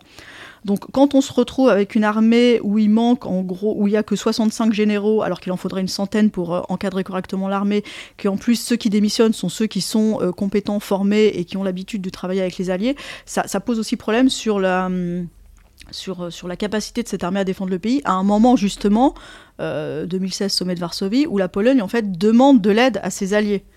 Donc en interne on fragilise et en, et en externe on demande de l'aide, il y a une sorte de Oui, petit paradoxe. C'est ce qu'on peut dire, c'est que c'est aussi le moment euh, enfin ces années-là, c'est aussi le moment où il y a une demande, il y a un sujet, il y a un objet de débat qui est très fort avec les Américains, notamment à partir de l'arrivée de Donald Trump, qui est que les Polonais voudraient une base, une présence euh, américaine en Pologne, qui qu'on a parfois appelé plus ou moins Fort Trump, enfin, parce que de toute évidence, enfin, je sais pas s'ils ont compris que ça pouvait plus le tenter s'ils l'appelaient comme ça, etc. Mais bon, après, avec l'idée qu'on voit bien qu'ils mm. étaient inquiets de ce qui se passait en Ukraine et que l'idée c'était c'était une sorte de garantie s'il y avait vraiment des soldats américains qui gardaient la frontière ou pas loin, ça pouvait fonctionner comme une garantie territoriale vis-à-vis de la Russie. Ouais, en fait, euh, le Fort Trump ça a été réellement proposé par le président Douda. Hein. C'est un nom qu'ils ont qu'ils ont vraiment mis sur la table. en fait, ils ont ils ont ils craignent en fait pour certains depuis la Seconde Guerre de Tchétchénie. Depuis la Seconde Guerre de Tchétchénie, depuis la Géorgie aussi en 2008, il y a une crainte en fait en Pologne que la Russie a commencé à, avoir de nouveau des, visées impérialistes expansionnistes et que ça va se faire au détriment de tous ses voisins. Et, euh, depuis l'invasion de l'Ukraine de, 2022, l'idée c'est que si l'Ukraine tombe, après ce sera les Baltes et ensuite la Pologne. Donc il y a vraiment une conscience assez aiguë en fait de la menace russe. Alors concernant le, fameux Fort Trump, euh, c'est une proposition qui a été faite. Alors au début, le PIS n'était pas hyper emballé par l'arrivée de Trump au pouvoir hein, quand même. ils ont estimé que les déclarations de Trump sur l'obsolescence de l'OTAN et tout ça, c'était pas extrêmement bienvenu. Euh, et donc, euh, il y avait eu quand même, même s'ils l'ont félicité, il y a eu quand même de la part du président polonais Duda et du ministre des Affaires étrangères de l'époque euh, un, petit, un petit alinéa, un petit post-scriptum en disant rappelez-vous vos devoirs au sein de l'OTAN et, euh, que voilà, il y, a eu des engagements qui étaient pris au sommet de Varsovie, il s'agit de, les respecter quand même. Donc il y avait une période, quand même, une légère période de méfiance. Concernant le Fort Trump, donc Duda le voulait et Duda était prêt à mettre, le président Duda était prêt à mettre 2 milliards de, de dollars sur la table. Le premier ministre Morawiecki, il était prêt à mettre 2 milliards de zloty c'est pas la même chose. 2 hein. milliards de zloty, c'est 500 millions de dollars. Donc déjà au sein du gouvernement polonais, c'était, euh, ils n'étaient pas, pas tout à fait sur la même ligne. Euh, ça a été refusé par le Pentagone cette idée de Fort Trump pour plusieurs raisons, euh, parce que déjà y a, avec le, pivot en fait sur l'Asie, à l'époque il n'y avait pas vraiment d'intérêt d'investir dans un Fort Trump en Pologne. En plus on pensait que les autres alliés d'Europe centrale ou les alliés européens tout court allaient trouver que ça allait peut-être trop privilégier la Pologne, trop faire ressortir la Pologne, que ça allait froisser la Russie donc euh, voilà, c'était le mode de réflexion d'époque, évidemment. Ça les aurait euh, probablement forcés. Hein, oui, bah. et puis c'était pas une priorité pour le Pentagone en fait d'investir en fait dans le euh, voilà dans sorte de dans un QG en fait comme ça en dur en Pologne. à l'époque, la priorité était plus le, enfin ce qu'ils ont dit en tout cas aux Polonais, la priorité pour eux à ce moment-là était plus le cyber et, la modernisation de leurs propres forces armées. À la place, on a eu un accord de coopération de défense entre les deux qui a été signé en juin 2019 et qui prévoit quand même l'installation d'une sorte de, de, QG avancé de l'armée américaine à Poznan donc dans l'est de la Pologne, et qui prévoit aussi tout un travail sur euh, la formation, l'entraînement et tout ça. Donc voilà, ce qu'on a eu à la place en fait euh, entre la Pologne et, les États-Unis de Trump. Alors ensuite, on arrive évidemment au chapitre suivant, qui est, l'invasion de l'Ukraine, donc dont on voit que c'était déjà un danger qui était quand même très présent euh, pour, pour les Polonais. Alors peut-être, comment est-ce que ça a été vécu? Euh, en Pologne Comment est-ce que ça a été vu? Est-ce que ça a été un petit, ben, vous l'avez bien dit, euh, voilà, on vous prévenait. Euh, est-ce que ça a été, on va voir comment ils se débrouillent, ou est-ce que ça a été tout de suite le soutien massif, franc et massif, l'idée qu'il faut tenir l'Ukraine parce que si l'Ukraine tombe, on, est les suivants? C'est-à-dire comment est-ce que cet événement majeur, ce séisme stratégique majeur, a été intégré dans l'équation stratégique polonaise. Bah, il y a eu un petit moment quand même pour les Polonais de, ah, on vous l'avait bien dit, hein on était des russophobes depuis, euh, depuis une dizaine, voire une vingtaine d'années, voire plus. Bon, bah, on avait peut-être raison quand même au final. C'était peut-être pas nécessaire de discuter avec, euh, avec le président Poutine. Il y a eu quand même quelques accrochages aussi d'ailleurs entre, entre le gouvernement polonais et les chancelleries parce que les Polonais estimaient que c'était plus la peine de discuter avec Poutine. Euh, voilà, après les lignes rouges qui, été, qui ont été révélées à l'automne-hiver 2021, voilà, pour les Polonais, l'affaire était entendue. L'affaire était entendue en fait pour les Polonais depuis euh, Géorgie 2008, Ukraine 2014. Euh, notamment, les Polonais estimaient que l'accord de partenariat qui lie l'OTAN à, la Russie, qu'on appelle l'acte fondateur, était caduque hein, en, raison notamment des actions, euh, des actions de la Russie.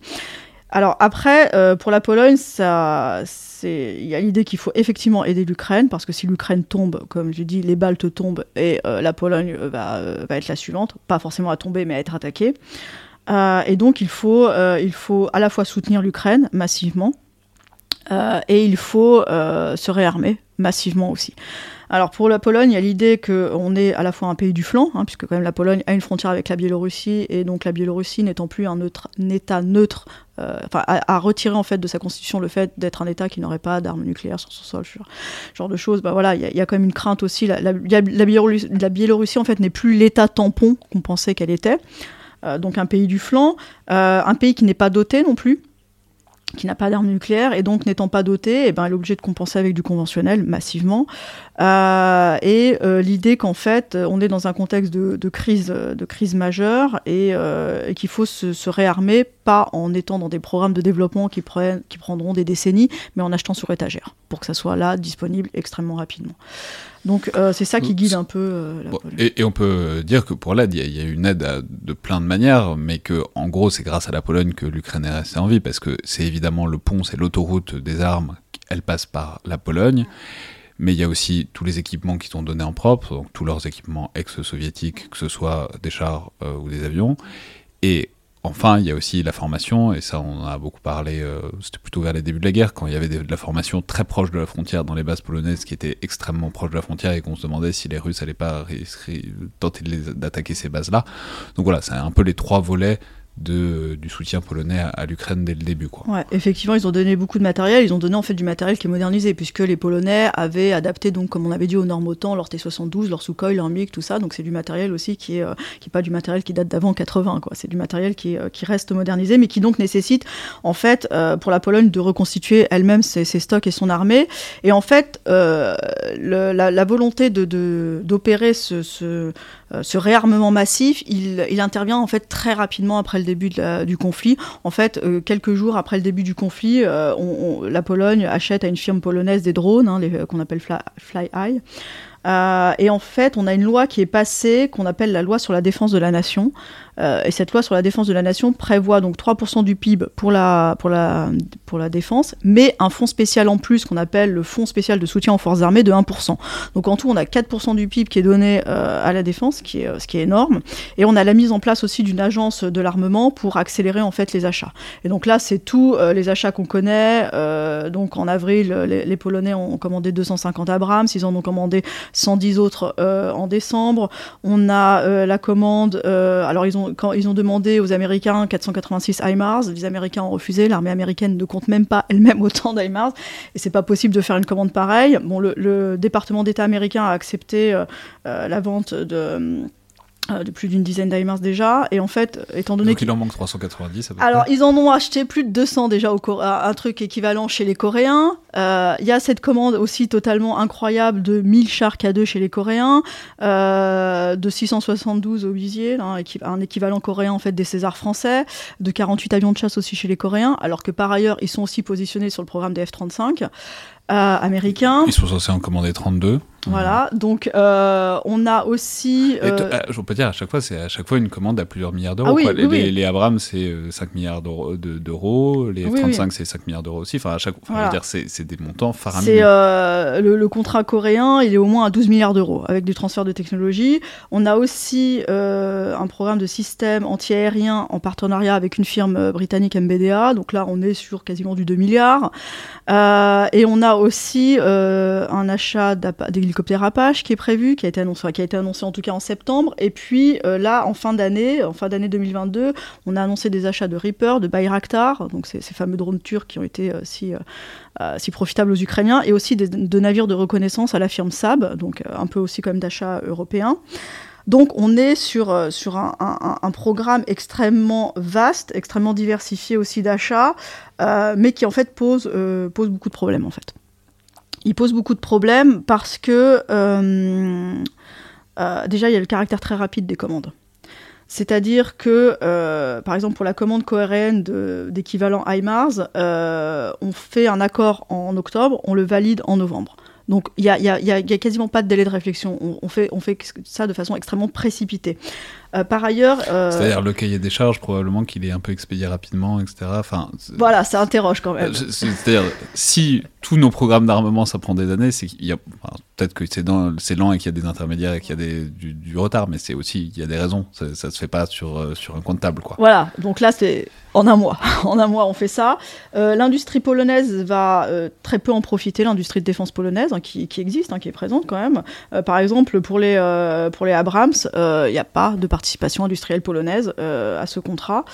Euh, et là, euh, en fait, c'est justifié euh, par, par la nécessité d'avoir, enfin, le ministre, ministère de la Défense polonais justifie ça par la nécessité d'avoir du matériel extrêmement rapidement. ce qui interroge aussi, c'est que c'est donc la, la, rapidité et en fait l'idée que le PIS, en fait, si depuis son arrivée au pouvoir, donc en 2015, il avait mis en place le programme de modernisation qui a qui était, qui souhaité par les forces armées. Il y avait beaucoup de rapports qui expliquaient qu'il faut investir dans ça, ça et ça. Et ben en fait, l'armée polonaise aurait pu atteindre le niveau qui est souhaité actuellement ou quelque chose un peu d'équivalent sans en fait faire appel à toutes ces euh, commandes étrangères. Donc en fait, en faisant marcher l'industrie. Parce que par exemple, il y a euh, un matériel, euh, euh, les obusiers coréens par exemple sont achetés, il y, a, ces 172 obusiers coréens qui sont achetés, alors que les Polonais savent en faire. C'est ce qu'on appelle les crabes, et les crabes sont utilisés actuellement en Ukraine. Donc ils prouvent leur, leur utilité, leur efficacité en Ukraine. Bah non, parce que le ministre justifie en disant que l'industrie polonaise n'est pas capable d'en fournir suffisamment, suffisamment rapidement. Et c'est intéressant, cette espèce de non-confiance, cette espèce de... Ouais, on a l'impression qu'ils battent en touche sur, euh, sur la souveraineté, euh, sur l'autonomie stratégique, en fait, l'autonomie capacitaire et la capacité à...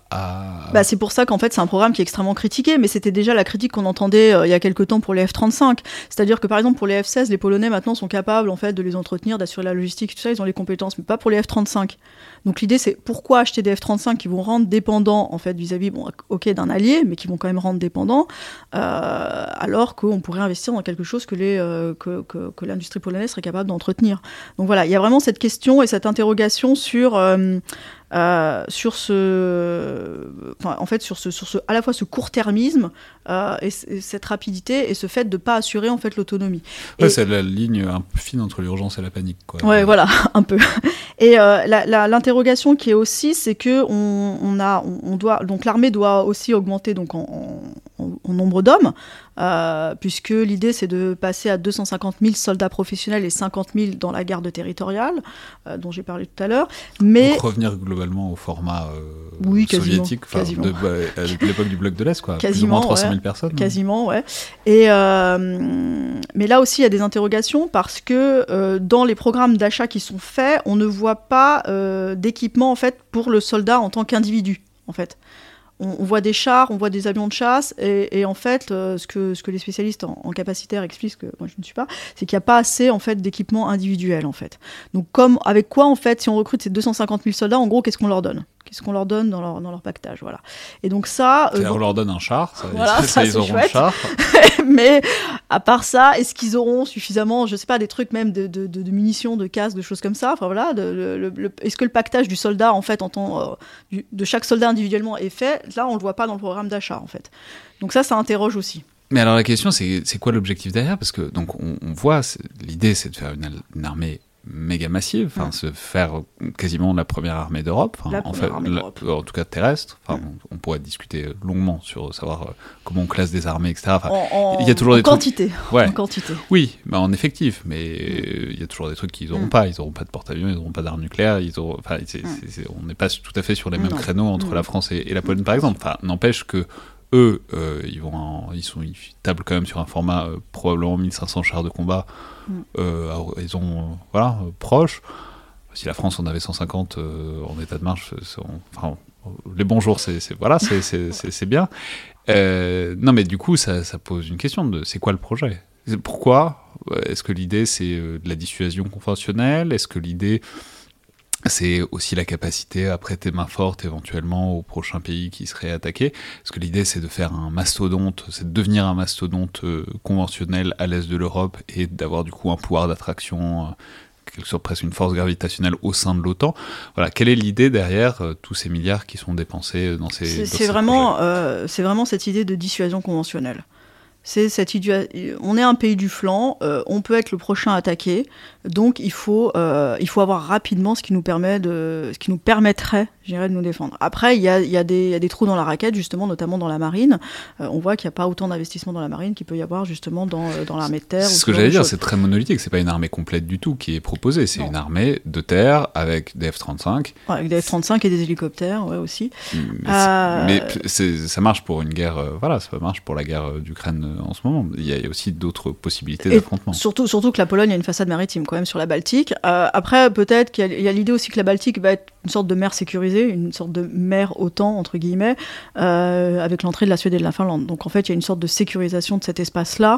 Euh, et l'idée que, en fait, le danger, s'il vient, c'est qu'il vient de Kaliningrad. Euh, que d'ailleurs la Pologne s'amuse à, s'amuse à rebaptiser dernièrement. Ça s'appelle plus pour la Pologne Kaliningrad, mais ils ont, donné ils ont redonné un nom polonais qui est Królewiec. Euh, Puisqu'il y a, voilà, une, idée aussi que la, Russie n'a rien à te faire dans l'enclave. Rappelons que c'est vraiment une toute petite enclave que, que possède la Russie sur euh, la, Baltique, entre, la, entre les Baltes et la Pologne en fait. Toute petite enclave mais bien équipée quand même. Voilà, c'est ça. Euh, il y avait quand même des, estimations qui montraient que enfin, la présence avancée renforcée de l'OTAN, c'était 1000, 1000 euh, soldats en gros par bataillon. Kaliningrad, on était sur des effectifs quand même de voilà, 10 fois plus minimum. Hein. Euh, donc c'est, puis sans compter les, missiles qui peuvent éventuellement stationner là-bas. Donc Kaliningrad, ça voilà, la, crainte en fait, elle vient plutôt de Kaliningrad, elle vient plutôt de la Biélorussie que qu'en fait de la de la mer, je dirais, de la Baltique. Surtout que la Baltique justement va être sécurisée hein, par par ses entrées normalement la Finlande est rentrée, la Suède euh, peut-être euh, cet été, on verra. Donc euh, voilà, après voilà, il y a des trous dans la raquette effectivement, et le problème aussi c'est que c'est bien d'acheter tout ce matériel, mais il faut aussi savoir s'en servir. Alors il y a l'entraînement qui a commencé des soldats sur certains des équipements qui ont été achetés, mais avant en fait de réussir à faire fonctionner tout ça ensemble et, d'en faire une armée en fait qui déjà en soi, en elle-même, arrive à, faire fonctionner tout ce matériel et ensuite arrive à être interopérable avec les, les autres pays sur ce nouveau matériel voilà, il peut s'écouler, euh, il peut s'écouler aussi un certain temps, euh, étant donné aussi que comme on va recruter massivement, eh ben, il y a tout un, nouveau personnel aussi à, former pour passer de cette armée qui, donc, à l'époque de tous, qui était à 120, 120 000 hommes, et maintenant, donc, euh, doit passer à 250 000. Donc, il y a aussi tout un effort de formation extrêmement important. il y a une campagne de, recrutement qui a été lancée par le PIS justement l'année dernière et qui interroge d'ailleurs aussi euh, cette, façon de recruter et les modalités de recrutement euh, des, nouvelles, nouvelles recrues interrogent parce qu'en fait on a une sorte de ce qu'on appelle une sorte de service volontaire. le service volontaire, c'est quoi? C'est un mois d'entraînement de base, 11 mois de spécialisation, et ensuite donc on rentre dans l'armée en étant soldat. Euh, ça interroge pourquoi? Parce que est-ce que pour une armée justement euh, professionnelle, euh, technologique, moderne et tout ça, est-ce que ça suffit hein, ce, temps de, formation? Là où ça interroge aussi, c'est que est-ce qu'on va recruter vraiment des personnes intéressées, étant donné qu'en fait, dès le premier mois de formation, on reçoit déjà son salaire, et un salaire qui est correct, hein, parce que c'est un salaire qui est quasiment de 5000 zlotys, c'est un salaire tout à fait correct en fait, donc dès son premier mois de formation, on est payé. Donc on, peut se dire qu'il y a des gens qui vont venir juste parce qu'ils se disent bon, 5000 zlotys, c'est pas mal, ça me permettra de vivre. Et ça interroge aussi parce que. Euh, en fait, euh, euh, ces, nouvelles recrues, s'ils sortent de l'armée et qu'ils veulent par exemple obtenir un emploi dans l'administration, en fait, s'ils ont l'examen pour rentrer et les qualifications pour rentrer dans l'administration, ils auront la priorité parce qu'ils auront effectué ce service militaire et la priorité sur des candidats qui ne l'auraient pas fait. Donc on voit qu'il y a quand même des incitations par le salaire et par aussi les possibilités de reconversion dans l'administration euh, qui interrogent aussi sur la, nature de ce, de ce recrutement. Après, c'est quelque chose qui fonctionne, puisque depuis que euh, le PIS a mis en place cette campagne de recrutement, hein, qui s'appelle Deviens soldat de la République, euh, il y a eu 14 000 déjà personnes qui ont été recrutées. Donc on n'est pas encore à 250 évidemment, mais voilà, il n'y a jamais eu autant de recrutement euh, aussi rapidement dans l'armée polonaise que depuis que ça a été créé. Mais on voit qu'il y a des incitations financières et qu'il y a des incitations aussi pour euh, faciliter la reconversion ensuite. Et c'est quoi, euh, du coup, c'est quoi l'horizon auquel scruter ça? C'est-à-dire, enfin, je veux dire, les, les, chars, même les K2, ils vont pas arriver tout de suite. Les F-35, n'en parlons pas. les F-35 ont été extrêmement critiqués en interne. Hein, vraiment, enfin, il y a eu beaucoup de positions de d'anciens, d'anciens généraux. Il y a eu le chef du bureau de la sécurité nationale qui avait publiquement dit que c'était une erreur absolue de, de commander des F-35. Enfin voilà, il y a eu, il y a eu beaucoup de critiques. Euh, l'horizon qu'ils ont pour certaines choses, c'est. Euh, je veux dire, est-ce que l'objectif 2025-2030. Voilà. Ouais. C'est 2025-2030, s'ils continuent à ce rythme-là et si, si les, avec l'idée d'avoir réussi à enfler, euh, de, mm. de, la, mais aussi d'avoir réussi en quelque sorte à muscler la chose, à la structurer et à être efficient. C'est à cet horizon-là qu'on voilà. qu faut regarder. Voilà, c'est ça qu'ils envisagent, c'est du 2025-2030. Et si aussi les fournisseurs arrivent à, à parce que, enfin, je veux dire, est-ce que les Coréens arriveront à tenir les délais pour les 1000, euh, pour les 1000 K2 Ça, Hmm. Possible de le savoir.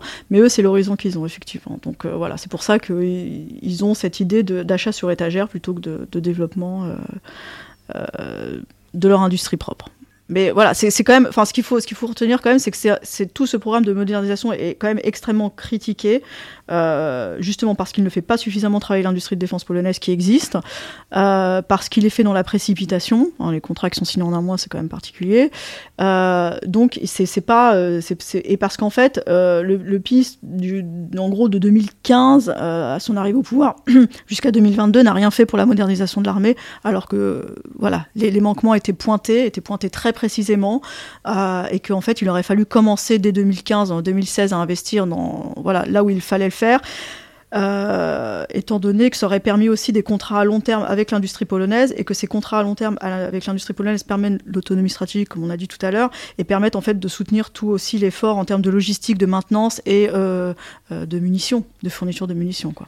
Mais enfin, tout ça pose aussi la question de la relation avec les autres alliés, parce qu'on entend bien que, enfin, ils misent à fond sur les États-Unis, mais on en parlait récemment avec Pierre euh, Haroche et Camille Brogier, mais il y a aussi, euh, voilà, les États-Unis regardent ailleurs, et il y a aussi l'idée que, bah, pour que ça marche bien en Europe, ça va pas forcément toujours tout passer euh, par les États-Unis, mm. que peut-être il y a l'idée de faire émerger quand même ce qu'on pourrait appeler un pilier européen de l'OTAN.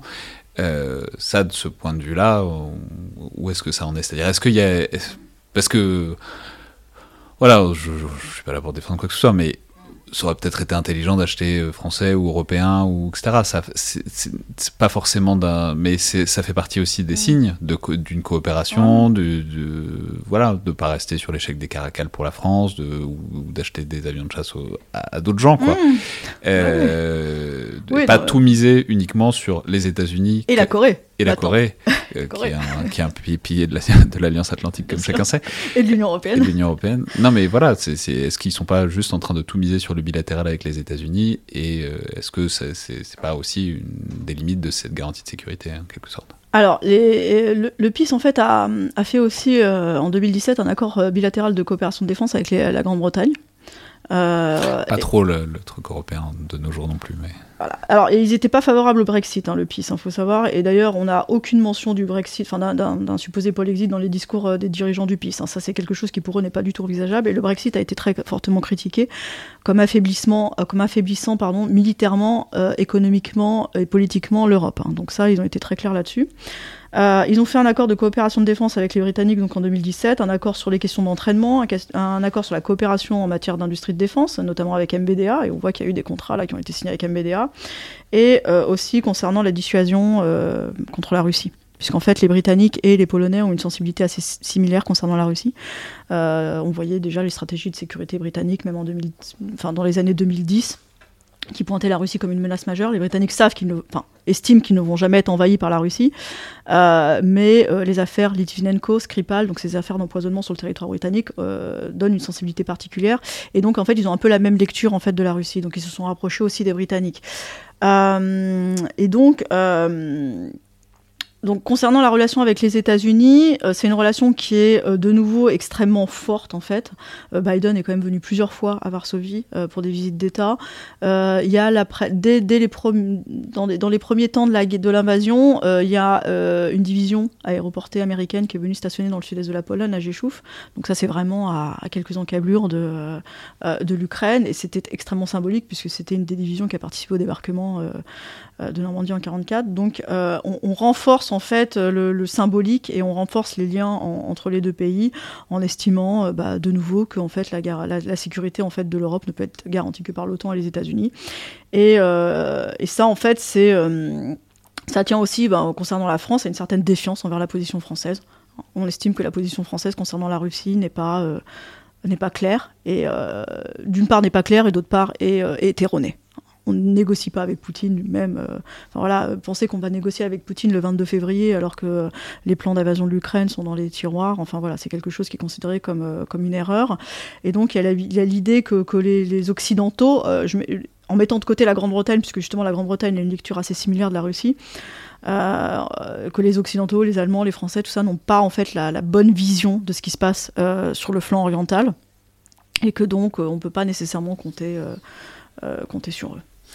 Et donc, en quelque sorte, atteindre la masse critique qui leur permet euh, à la fois de se défendre tout seul et puis aussi potentiellement d'entraîner euh, d'autres autour d'eux. Bah, en fait, d'être le, leader, d'être le leader. Enfin, la Pologne est déjà de toute façon le leader des pays d'Europe centrale. il y a un format au sein de l'OTAN qu'on appelle le Bucharest 9, qui regroupe tous les pays d'Europe centrale et orientale. C'est la Pologne qui est le leader de ce Bucharest 9 au sein de, au sein de l'OTAN comme groupe de pression. Alors l'idée que la Pologne doit compter sur ses propres forces pour se défendre, ça c'est un constant, c'est une constante. Hein. Euh, depuis, le début des années 90, quelle que soit la couleur du gouvernement, c'est d'abord les compétences propres et ensuite les alliances, ensuite l'OTAN, euh, la coopération régionale, ce genre de choses. Mais en soi, le pays doit être capable d'assurer sa défense, euh, d'assurer sa défense seul.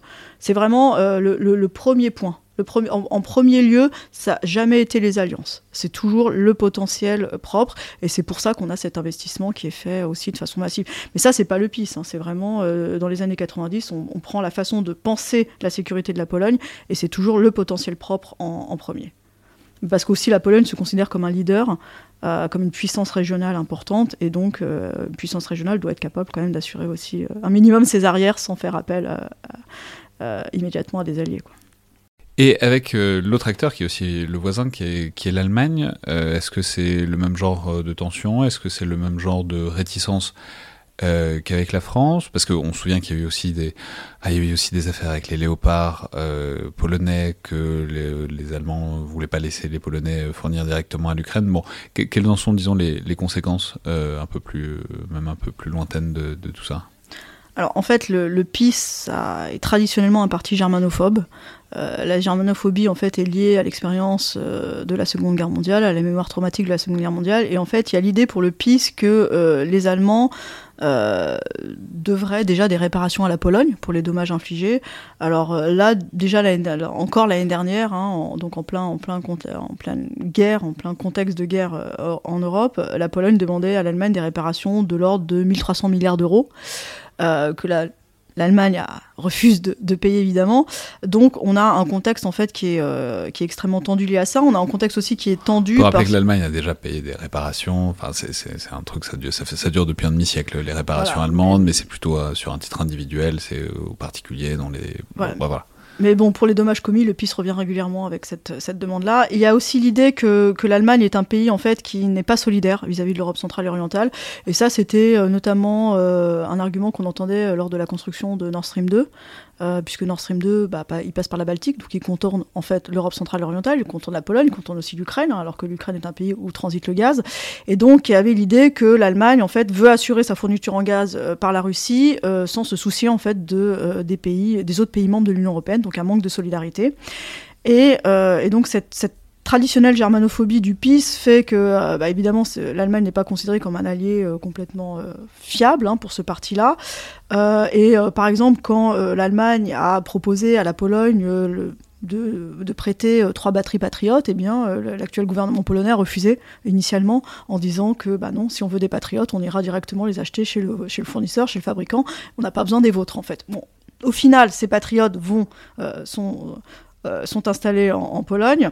Mais euh, voilà, on a une relation en fait qui est extrêmement tendue, euh, liée donc à la mémoire de la Seconde Guerre mondiale, liée aux actions aussi du gouvernement allemand, notamment en matière d'approvisionnement énergétique, et, qui fait que donc voilà, l'Allemagne ne peut pas être non plus un, pays, un pays voilà fournisseur par exemple pour la Pologne pour tout ce programme de réarmement parce que le, PIS entretient cette germanophobie aussi à des motifs électoralistes. Ouais, mais bon, donc on mesure que c'est quand même une architecture compliquée. Quoi. Les trois grands pays membres de l'Union européenne et de l'OTAN, euh, voilà, donc c'est essentiellement quand même la France, l'Allemagne et la mmh, Pologne. Mmh. Euh, S'il y en a un des trois, enfin déjà que entre les deux autres les relations sont pas toujours simples, notamment sur les programmes d'armement. Euh, S'il y en a un des trois qui veut pas parler aux deux autres, en tout cas qui n'a pas envie du tout de mener des coopérations poussées, on mesure que ça affaiblit aussi tout à fait éventuellement l'émergence d'une coopération plus intégrée à l'échelle européenne. Quoi. Oui, après, le PIS va peut-être pas rester au pouvoir éternellement. Et euh, quand on avait euh, les libéraux de Donald Tusk de la plateforme civique qui étaient au pouvoir, la relation n'était pas du tout la même avec la France, avec euh, l'Allemagne et avec le reste de l'Europe en général. Hein, le gouvernement de Tusk était un gouvernement qui était beaucoup plus pro-européen. On se rappelle, en 2011, la Pologne avait la présidence tournante de l'UE. Et le projet qui était porté à l'époque par le gouvernement Tusk et par son ministre Radosław Sikorski, c'était de mettre en place un QG européen. Hein, pour que l'Union européenne puisse conduire des opérations militaires d'envergure, ce qui, n'existe pas à, l'heure actuelle en fait. Euh, et ce projet avait été euh, torpillé, et il avait été torpillé notamment par les Britanniques, hein, qui estimaient qu'il fallait pas euh, dupliquer ce qui se fait au sein de, l'OTAN notamment. Donc l'orientation pro-européenne, elle peut revenir, et les autres partis polonais, dont la plateforme civique de, Donald Tusk, est un parti qui est, justement beaucoup plus pro-européen et, en faveur justement même de, l'émergence d'une autonomie stratégique comme on l'avait vu avec cette proposition de euh, QG européen.